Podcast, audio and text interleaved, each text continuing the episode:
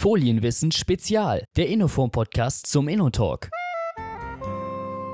Heute spreche ich mit Dr. Heiko Schenk, ehemals Dupont Dow, äh, hat sich viel um außereuropäische Kunden gekümmert, hat dort Wissen verbreitet über Polyethylen im Wesentlichen und die damit einhergehenden Anwendungen für den Flexpack-Bereich. Genau darüber werden wir auch sprechen in dieser Episode, über mechanisches, chemisches, aber auch Lösemittelrecycling, welche Rolle das für die Auslegung von Kunststofffolien hat und wie man Barriere auch in Monomaterialstrukturen reinbekommt ohne dass man auf Performance verzichten muss und somit auch Food Waste vermeidet. Seien Sie gespannt auf diese Episode.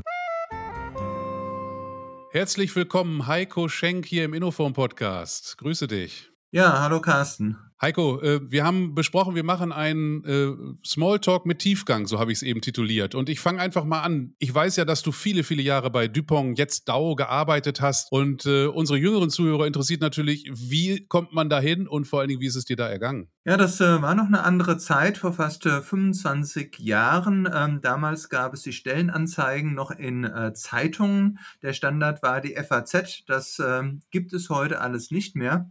Eine Sache, die es heute auch gibt, gibt und die äh, tatsächlich bei äh, der Firma DuPont damals geholfen hat. Ich habe mir Vorträge von der Firma angehört und habe äh, die Mitarbeiter von DuPont direkt angesprochen, was dann natürlich das Bewerbungsgespräch dann auch sehr vereinfacht hat. Von der Ausbildung her, wie bist du äh, überhaupt qualifiziert für den Job, den du ja gemacht hast, auch im Ausland? Was hast du gelernt vorher? Ja, ich bin von der Ausbildung her äh, Polymerchemiker habe aber parallel zur Promotion bei der Firma IBM gearbeitet und hatte dort den Auftrag, äh, Erwachsenenbildung durchzuführen zum Thema Chemie. Das ist auch eine ganz alte Technologie. Früher gab es sogenannte Speicherplatten. Das kennt man heute gar nicht mehr. Und die äh, Arbeiter oder die Mitarbeiter von IBM haben es tatsächlich fertiggebracht, die Produktion oft komplett zu zerstören, weil man die chemischen Prozesse nicht kannte und nicht nachvollziehen konnte. Ja, und das war natürlich ein sehr äh, gutes Zubrot für mich und ich habe sehr viel gelernt, auf Zuhörer einzugehen, weil die Zuhörer waren vom Industriemeister bis zum diplomierten Physiker. Und das war natürlich dann eine große Herausforderung für den Vorträgen, beiden gerecht zu werden. Ja, zum Ausland noch, Carsten. Ähm, ich habe auch glücklicherweise in den Vereinigten Staaten studieren dürfen. Das war fast ein Jahr in Südkalifornien, Orange County, University of California. Mhm. Und das hat äh, tatsächlich etwas geholfen mit dem Englisch. Und dann läuft man natürlich beim amerikanischen Konzern offene Türen ein. Genau, manchmal ist ein bisschen Zufall dabei, manchmal ein bisschen Planung und so ähnlich höre ich das bei dir auch raus. Du bist ja viel im Ausland gewesen. Da höre ich auch so ein bisschen, die Sprachkenntnisse haben dir natürlich dabei geholfen. Da wird es wahrscheinlich meistens Englisch zugegangen sein. Wo bist du im Ausland gewesen und was hast du denn da hinsichtlich Polymerchemie beziehungsweise auch äh, Dupont beziehungsweise Dow-Produkte getan? Ja, im Prinzip äh, waren das zwei Phasen. Ähm, in der ersten Phase habe ich mich um die Kunden in Europa gekümmert. Das war Technical Marketing und das waren tatsächlich Fachgespräche, meistens auf Englisch. Und ich muss sagen, hier hat sich auch die Situation drastisch verändert. Äh, früher war es tatsächlich ein Problem in Südeuropa. Das Problem gibt es nicht mehr. Die Geschäftspartner sind alle fließend im Englischen und Englisch ist die Umgangssprache schlechthin in unserer Branche in Europa. In den letzten zehn Jahren hatte ich dann die Ehre und ich muss sagen, das ist wirklich eine Ehre gewesen, mich um Emerging Europe zu kümmern, also Zentral- und Osteuropa, Türkei, Mittlerer Osten und Afrika. Und dort hat mir tatsächlich dieser Job bei IBM geholfen, auf Geschäftspartner einzugehen. Die Kulturen sind natürlich extrem unterschiedlich und es ist entscheidend, dass man sich immer auf die verschiedenen Kulturen einstellt. Das Fachliche ist immer erst der zweite Schritt. Der erste Schritt ist immer der, dass man versucht, seine Geschäftspartner zu verstehen und ihre Probleme und ihre ja, Wünsche zu verstehen. Dann kommt das technische, fachliche. Und genau das machen wir jetzt ja auch noch bei Innoform mit unseren Webseminaren, versuchen zu verstehen, wo sind die Bedarfe. Und auch da kommen ja wieder deine englischen Sprachkenntnisse zum Tragen. Wir beginnen ja jetzt dank der Online-Technologie auch äh, englischsprachige Webseminare bei Innoform flächendeckend einzuführen mit den Themen, die sich im deutschsprachigen Raum schon etabliert haben. Dazu aber später mehr. Jetzt habe ich noch so äh, auch typisch für unseren kleinen Podcast so eine Blitzfrage formuliert formuliert. Ich habe so vier kleine Fragen, immer nur zwei Wörter. Du musst dich zwischen einem oder dem anderen entscheiden und kannst lang oder kurz drauf antworten. Ich fange mal mit was ganz Einfachem an. Buch oder Hörbuch? Buch. Papier oder Plastiktüte? Plastiktüte aus dem Grund Nachhaltigkeit. Das ist spannend, das ist ja, leuchtet vielen nicht ein, da möchte ich gerne einhaken. Warum glaubst du, dass eine Plastiktüte nachhaltiger ist? Vielleicht mal so vorweg. Ich habe mir vor fast zehn Jahren eine Kunststofftüte in Luxemburg gekauft. Die existiert immer noch und ist genauso gut wie am Anfang. Die Papiertüten halten ein, zwei Mal, dann wirft man sie weg. Das ist eben der Unterschied. Kunststofftüten sind extrem gut, wenn man sie mehrfach wieder verwendet. Genau das ist ja auch ein bisschen das Thema hier unserer gesamten Industrie im Moment. Wir müssen schauen, dass wir von den kurzlebigen Produkten ein bisschen wegkommen. Und wenn wir sie nicht vermeiden können, müssen wir sie recyceln. Dazu kommen wir später mehr. Und daran schließt sich meine nächste Blitzfrage an. Wir wollen natürlich auch über Rohstoffe sprechen und Dupont Dow beschäftigt sich unter anderem mit Polyethylen und Polypropylen und du im Speziellen ja auch, wenn es um Siegelseminare zum Beispiel geht. Was ist dein Favorit, PE oder PP? Ja, natürlich äh, Polyethylen aus ganz egoistischen Gründen, das kenne ich besser. Sehr sympathisch. Polypropylen, das sind ja wirklich zwei Fronten, die sich im Moment ein bisschen bilden, aber die kooperieren. Die einen sagen, Polypropylen, äh, Wertstoffstrom äh, ist zukunftsführend auch für Verpackungen. Die Autoleute haben es uns vorgemacht, da wird sehr viel Polypropylen eingesetzt. Naja, bei Kunststoffverpackungen müssen wir noch mal abwarten. Da bin ich gespannt. Ja, ich muss sagen, ich sehe das auch nicht so schwarz und weiß, äh, weil wir werden vielleicht später ja noch auf das chemische Recycling zurückkommen. Und äh, da ist Polyethylen und Polypropylen natürlich gleich gut. Und was natürlich auch in unseren gemeinsamen Seminaren ähm, zum Vorschein kommt, die äh, Werkstoffe unterscheiden sich natürlich auch von den mechanischen und thermischen äh, Eigenschaften. Das ist nicht ein Entweder-Oder, sondern das ist ein Miteinander. Glaube ich auch. Und auch im gemeinschaftlichen Verbund kann man sie auch noch recyceln. Auf jeden Fall besser, als wenn ein völlig fremdes Material, was nicht zu einer Stoffgruppe gehört, wie zum Beispiel Polyamid oder Polyester dazukommt, dann ist es äh, schon schwieriger. Das ist tatsächlich, wäre meine vierte Kurzfrage gewesen, mechanisches oder chemisches Recycling? Beides. Beides, genauso sehe ich es auch. Und im Moment haben wir uns sehr stark auf mechanisch konzentriert und ich glaube, wir müssen es auch als äh, Verpackungs- in Verkehrbringer ein bisschen mehr mit dem anderen Verfahren vertraut machen, um auch keine falschen Grundsatzentscheidungen zu fällen. Aber jetzt gehen wir mal rein. Momentan redet ja die gesamte Flexpack-Industrie im Prinzip über Kreislaufwirtschaft. Das ist ja das Thema, was brennt. Wie wichtig schätzt du dieses Thema für verpackte Lebensmittel überhaupt ein? Generell, und das trifft nicht nur auf Verpackungen zu, Kreislaufwirtschaft ähm, wird äh, essentiell sein für unsere Zukunft. Der Automobilbau hat das tatsächlich vorgemacht, dass es sehr gut funktioniert. Wenn wir über Elektromobilität reden, ist das Recycling von Batterien wichtig. Und in dem Zusammenhang genauso wichtig ist es, dass die Verpackungen eben nicht weggeworfen werden, sondern wiederverwendet werden. Das Wiederverwenden geht eben im Moment hauptsächlich bei unseren flexiblen Verpackungen durch Recyclingverfahren. Kreislaufwirtschaft soll ja unter anderem durch Monomaterial erleichtert oder überhaupt ermöglicht werden. Warum ist Monomaterial so wichtig? Hm, das ist eine sehr einfache Frage. Die Antwort ist leider komplex und vielleicht sollte man ein konkretes äh, Beispiel nehmen. Die Materialien, die sich am besten wiederverwerten lassen, sind die Transportverpackungen, also Stretchfolien, Schrumpffolien, ähm, oder äh, die entsprechenden ja, großen Umverpackungen, die wir im Supermarkt kennen. Die bestehen aus einem Material, das ist Polyethylen und das kann eben ohne Probleme sehr gut gereinigt werden, weil es nicht bedruckt ist und wieder reextrudiert werden. Hat man Fremdstoffe drin, du hattest ja schon einige angesprochen, Polyamid oder Polyester, muss man einen etwas komplizierteren Prozess nehmen, nämlich man muss äh, Verträglichkeitsmacher eingeben, dann funktioniert das auch. Auch da ist ja wieder Dupont Dow das mit dabei. Das äh, Thema äh, mechanische Recycling. Leider ist das Thema Recycling sehr, sehr komplex. Du hattest chemisches Recycling angesprochen. Dort äh, ist die Sortenreinheit vielleicht sogar noch viel wichtiger, weil alle oxidativen Substanzen, hier kommt der Chemiker durch, das ist also Polyester und äh, das ist äh, Polyamid, die Ausbeute beim chemischen Recycling reduzieren und die Anlagen entsprechend belasten. Das heißt, die müssen häufiger ähm, überholt werden. Das heißt, wenn man dort diese Fehlstoffe im zu hohen Anteil äh, mit äh, drin hat in dem Recyclingstrom, gehen die Kosten signifikant nach oben.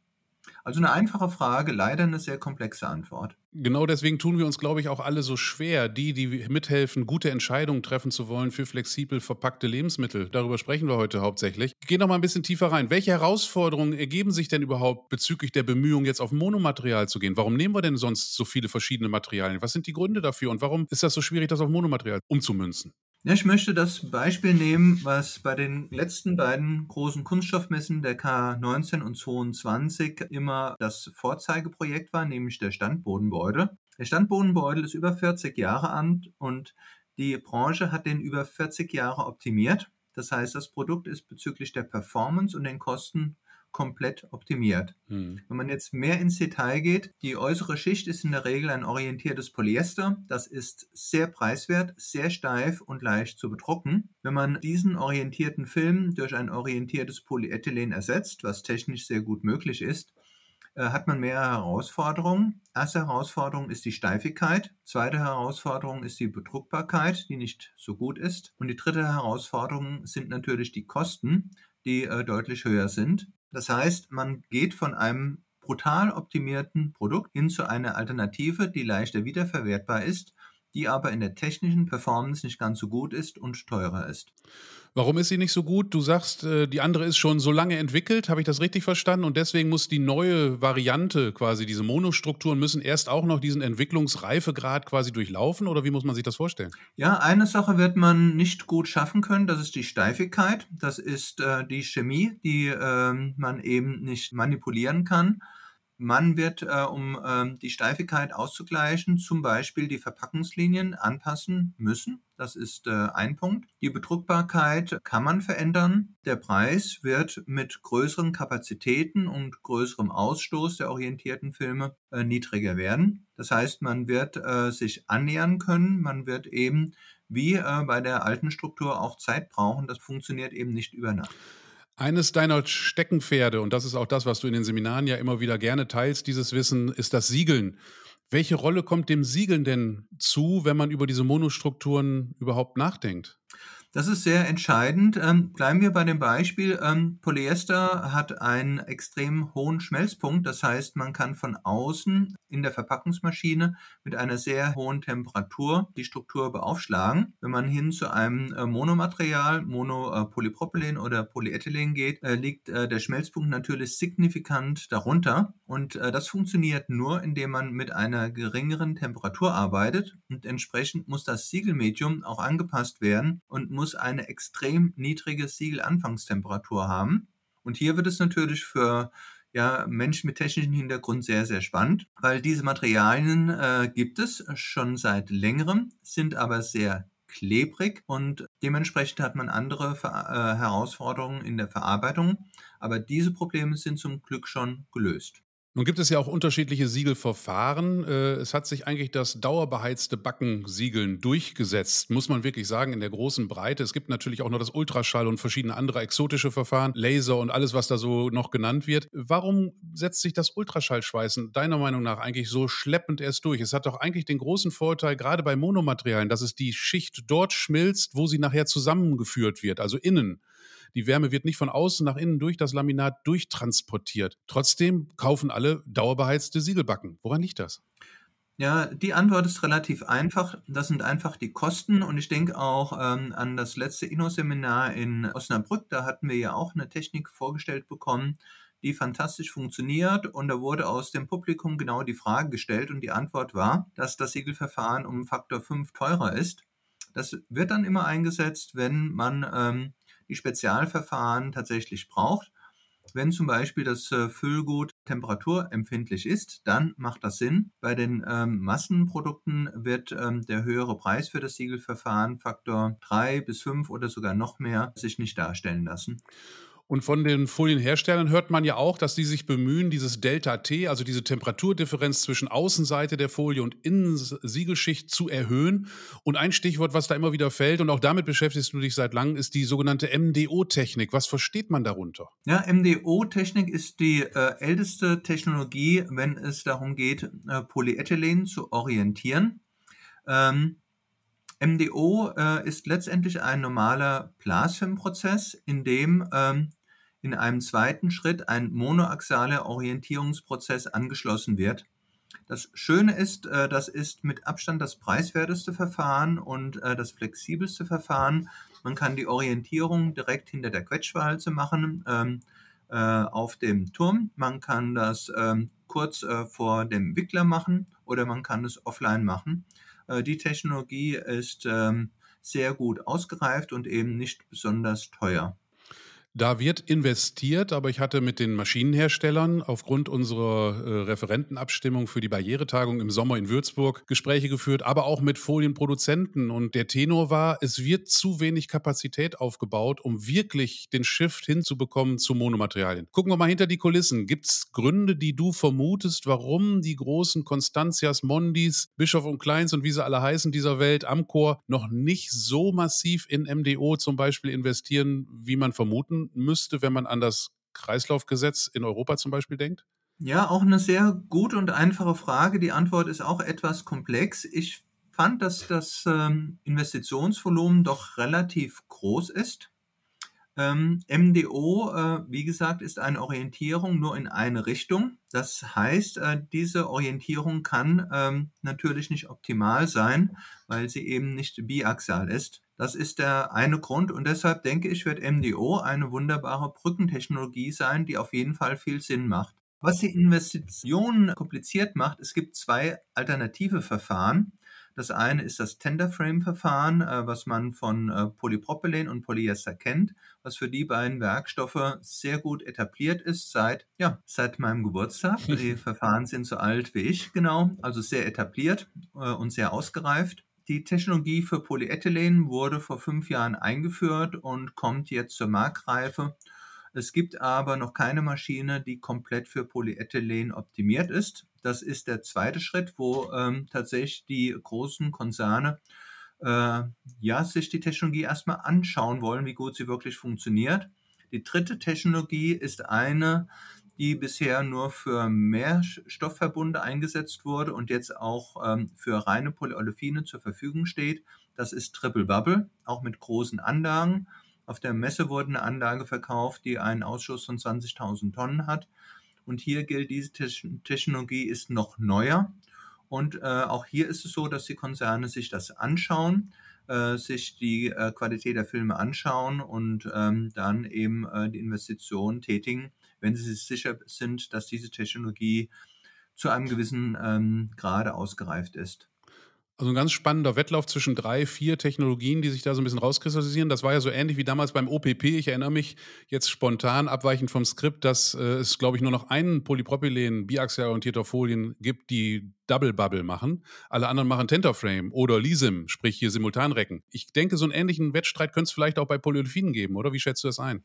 Das sehe ich genauso beim Polyethylen. Äh, beim Polypropylen ist es in der Tat so, ähm, das ist die Tenderframe-Technologie als Standard. Beim Polyethylen ist meine persönliche Meinung, dass äh, das MDO äh, zurzeit die beste Brückentechnologie ist und man wird dann in Zukunft ähm, sowohl äh, Tenderframe Polyethylen haben, orientiertes Polyethylen Polyethylen wie auch Triple Bubble orientiertes Polyethylen. Also sprich, das wird ein spannendes Thema für die nächste K sein. Das glaube ich auch. Und äh, vielleicht gibt es auch jetzt auf der Interpack schon die ersten äh, Stimmungsbilder, die da abgegeben werden. Ich habe gehört, dass einige Folienhersteller schon Statements abgeben wollen. Ich bin gespannt. Ich warte es mal ab. Nächstes Thema. Wir haben immer wieder äh, in verschiedensten Medienberichten weltweit gesehen, dass der Folien insbesondere der Kunststofffolienindustrie äh, quasi unterstellt würde, wir würden Folie produzieren, um die Umwelt zu verschmutzen. Das ist ja völliger Blödsinn. Wir merken mehr und mehr, dass Food Waste eine wesentliche Rolle spielt in der ganzen Debatte. Wir sind so viele Menschen auf der Erde wie noch nie und wir haben noch nie so viele an Anzahl hungernde Menschen auf der Erde wie jetzt. Äh, auch wenn prozentual das rückläufig ist, ist es trotzdem noch eine Riesenzahl an Menschen, die hungern weltweit.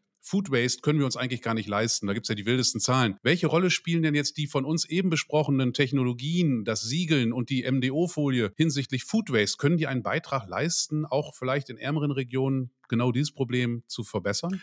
Das ist in der Tat der Fall. Die Daten existieren ja, dass etwa je nach Region zwischen 30 und 50 Prozent der produzierten Lebensmittel nicht beim Konsumenten ankommen, beziehungsweise in der sogenannten entwickelten Welt beim Konsumenten im Kühlschrank verrotten. Je länger die Haltbarkeit der verpackten Lebensmittel ist, desto geringer ist natürlich auch der Abfall der Lebensmittel und desto geringer ist auch der CO2-Fußabdruck. Was äh, leider in der Öffentlichkeit oft vergessen wird, ist der CO2-Fußabdruck der Verpackung ist extrem gering gerade wenn es äh, sich um flexible Verpackungen handelt. Der CO2-Fußabdruck von dem verpackten Produkt kann exorbitant hoch sein. Das extremste Beispiel ist Rindfleisch. Für ein Kilogramm Rindfleisch muss man äh, 6 Kilogramm Nahrung für das Rind aufbringen und 20.000 Liter Wasser. Das heißt, das sind Dinge, die perfekt verpackt werden müssen. Das ist der erste Teil der Antwort. Was ich in meinem Job in Emerging Europe extrem spannend fand, diese Länder haben von null angefangen und zum Beispiel in Osteuropa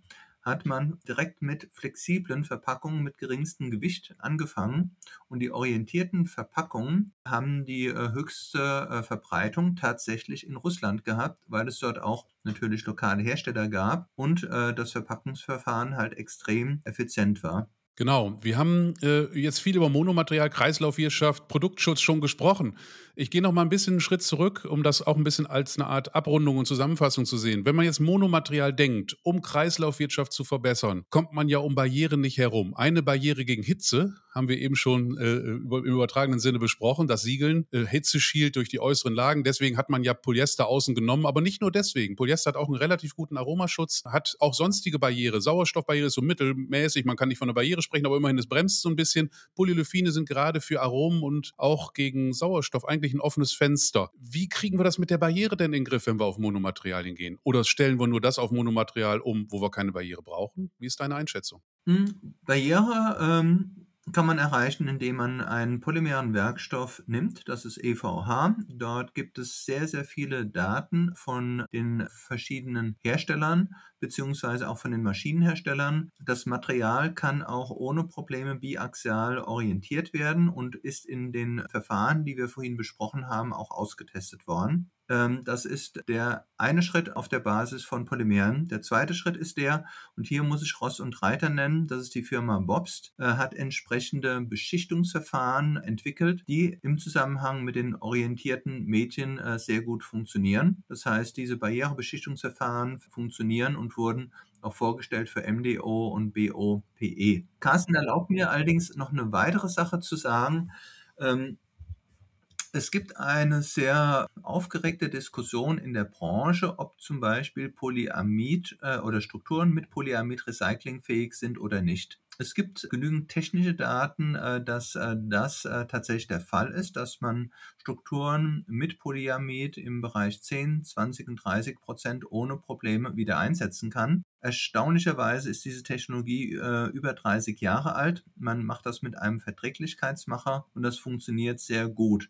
Das Polyamid ist im mechanischen Recycling viel weniger ein Störstoff wie zum Beispiel Druckfarben oder ähnliches. Bin mal gespannt, wo da auch die Reise hingeht. Gerade auch BASF hat sich ja sehr stark gemacht für diese Polyamid-Polyethylen-Verbunde.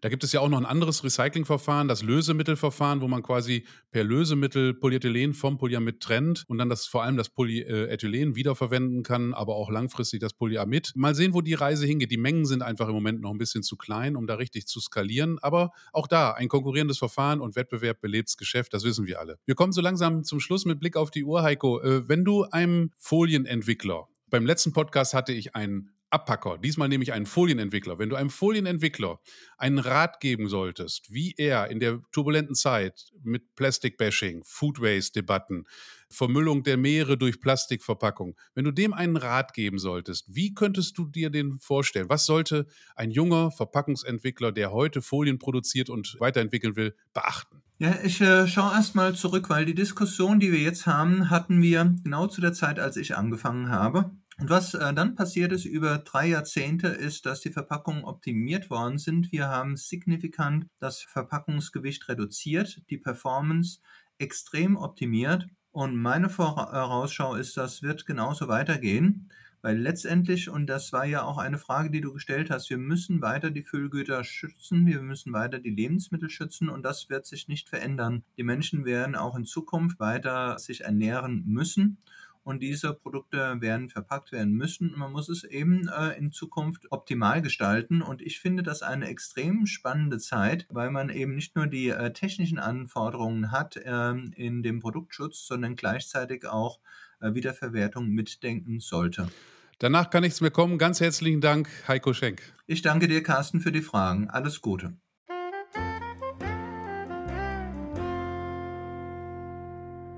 Ich hoffe, es war etwas dabei für Sie bei dieser Episode zum Thema Polyethylene, Polypropylene. Und äh, wenn Sie weiter tiefer einsteigen möchten, ein Tipp von mir, gehen Sie mal auf innoform-coaching.de im Internet unter Themen finden Sie dann all unsere Veranstaltungen sortiert nach Themengebieten. Wesentlich einfacher, das zu finden, was einen gerade interessiert. Und dank der neuen Technologie der Webseminare können Sie vieles direkt abrufen als Aufzeichnung und das Wissen dann nutzen, wenn Sie es wirklich brauchen. In diesem Sinne, Ihr Carsten Schröder.